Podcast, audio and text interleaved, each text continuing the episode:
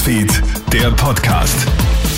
Schön, dass du reinhörst. Ich bin's, Matthias Klammer, und ich habe die wichtigsten Infos von heute Vormittag für dich. Heute musst du zum letzten Mal am Weg in die Arbeit die Maske aufsetzen. Morgen am 1. März endet auch in Wien die Maskenpflicht in Öffis. Ebenso die PCR-Testpflicht für Besucherinnen und Besucher in Wiener Spitälern und Pflegeheimen. Bis einschließlich heute ist die Stadt Wien ja in Sachen Corona-Maßnahmen einen Sonderweg gegangen. Experten verteidigen diesen aber. Das Infektionsgeschehen in einer Großstadt mit zwei Millionen Menschen sei nun mal anders als im Rest Österreichs. Da die Infektionskurve Impfstoffe aber auch in Wien in den nächsten Monaten noch weiter abflachen sollte, sei das Maßnahmenende jetzt der richtige Schritt, so Virologe Norbert Nowotny. Ich gehe auch davon aus, dass wir auch hinkünftig im Herbst und Winter keine staatlichen Maßnahmen brauchen werden. Es wird einfach so sein, wie es schon die ganze Zeit bei der Grippe war, dass sich vulnerable Gruppen impfen lassen sollten und der Rest der Bevölkerung kann es tun, muss es aber nicht. Schrecklicher Fund in Deutschland. In der Hauptstadt Berlin werden gestern Nachmittag zwei Leichen im Weißen See gefunden. Das twittert die Polizei gestern Abend. Laut den Beamten soll es sich um eine Frau und um ein Kleinkind handeln. Die Identität der beiden Opfer und die Umstände ihres Todes sind bislang aber noch völlig unklar. Ein Schlag ins Gesicht für Hunderttausende Mieterinnen und Mieter in Österreich. Die Mietpreisbremse droht endgültig zu scheitern.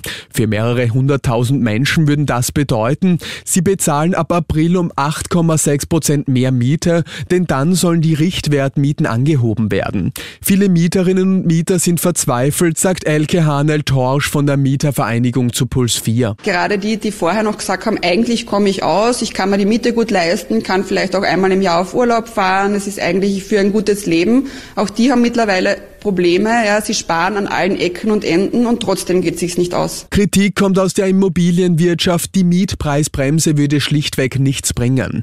Stattdessen braucht es eine faire Verteilung von sozialem Wohnraum. Vier Tage arbeiten und drei Tage frei haben. Ein Modell, das sich in vielen Ländern bei Tests bewährt hat und immer häufiger zum Einsatz kommt.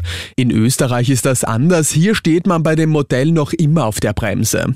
Dabei zeigen Experimente, Menschen, die nur vier Tage die Woche arbeiten, waren produktiver und seltener krank.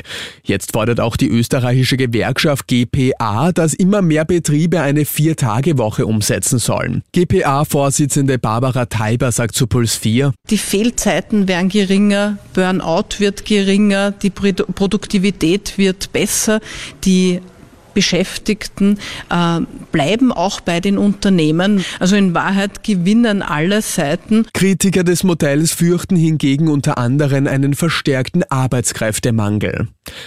Und in seiner aktuellen Wahlheimat Paris wird Lionel Messi gestern zum siebten Mal als Weltfußballer des Jahres ausgezeichnet. Der 35-Jährige baut seinen Status als Rekordgewinner der FIFA-Wahl weiter aus.